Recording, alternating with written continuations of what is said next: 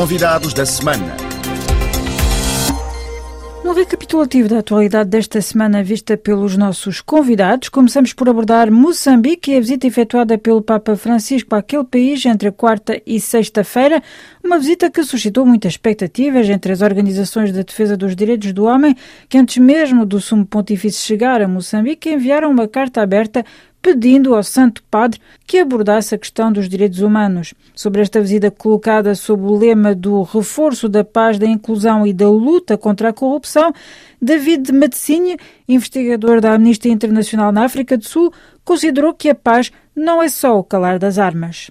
Paz não é somente o silenciar das armas. Tem que haver uma paz efetiva em que os direitos humanos são respeitados. Por exemplo, há uma desigualdade econômica Existe mineração no, no norte e centro do país e as comunidades locais não estão a se beneficiar a quase de nenhuma forma com essas explorações. Isso é uma violação dos direitos econômicos, sociais e culturais daqueles povos e com isso não é possível obter uma paz efetiva em Moçambique. É preciso estancar estas desigualdades, proteger os direitos das comunidades para que haja uma paz efetiva.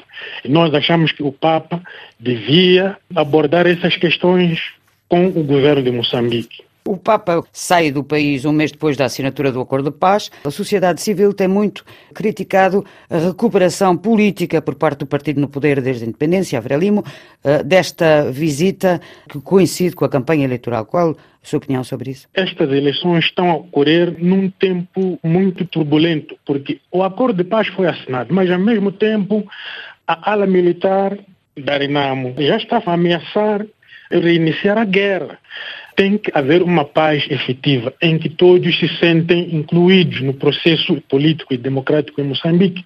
Aparentemente não houve uma inclusão suficiente e já estamos a ver as consequências, os resultados disso. Outro acontecimento marcante destes dias foi a morte aos 95 anos de idade do antigo presidente do Zimbábue, Robert Mugabe. De pai da independência da antiga Rodésia em 1980, passou progressivamente de chefe de um Estado em construção para autocrata até a sua queda em novembro de 2017.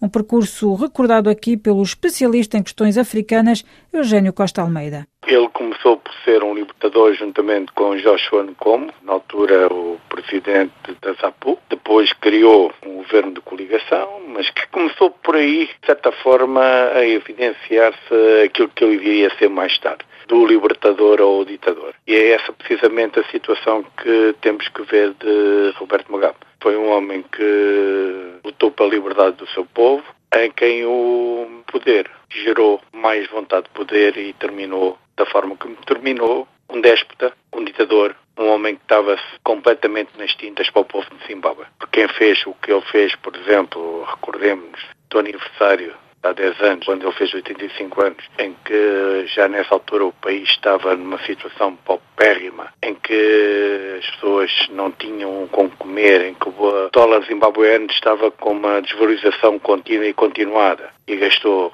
uma fortuna para comemorar o seu aniversário acho que diz tudo. Na África do Sul, especialmente em Joanesburgo e Pretória, vivenciaram-se dias conturbados com violências xenófobas que suscitaram preocupação e também indignação entre vários países africanos, nomeadamente a Tanzânia, que interrompeu as suas ligações de Dar es Salaam para Joanesburgo, ou ainda a Nigéria e a RDC, que foram palco de ataques contra comércios sul-africanos. José Nascimento, advogado luso-sul-africano, evocou o contexto em que sucedem estas violências recorrentes na África do Sul. Portanto, há uma onda xenófoba e depois aparecem agentes criminosos a tomarem vantagem da situação, simplesmente a roubarem sem justificação nenhuma, não é? A África do Sul é regularmente abalada por violências xenófobas. O que é que explica esta recorrência? É uma situação muito difícil de aceitar, tendo em consideração a nossa história sul-africana das últimas décadas. E eu não estou a tentar justificar a xenofobia, porque eu tenho dedicado grande parte parte dos últimos anos da minha vida a combater a xenofobia em todas as suas formas. Mas creio que o que ajuda a causar essa onda de xenofobia é o facto que há muito desemprego, não é? E então os estrangeiros acabam por aceitar um emprego menos remunerado. E os nacionais, os locais, acham que por causa dessa atitude e conduta dos estrangeiros, acabam por eh, sofrer e por isso a questão do desemprego. Esse é o, como é que é dizer, a crença comum dos locais, dos sul-africanos, quando se fala no emprego e desemprego existente. Noutras partes do globo, na Alemanha, no passado fim de semana, apesar de não sair vitoriosa nas eleições nas regiões da Saxónia e Brandeburgo, a extrema-direita chegou em segundo lugar, os partidos tradicionais CDU e SPD tendo continuado a perder votos, não obstante terem garantido a sua posição dianteira. Tekantu, residente angolano na Alemanha, analisou estes resultados. No meu olhar, eu direi que é a consequência do que tinha acontecido com os refugiados que vieram aqui alguns anos passados.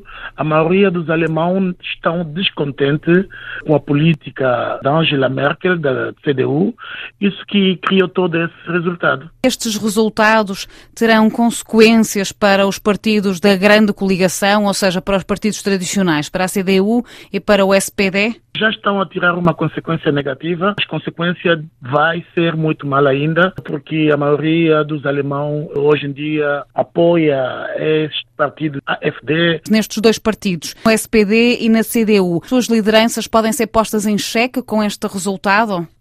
Acho que sim, acho que sim. Ninguém acreditava que este partido da extrema-direita poderia atingir este bom resultado.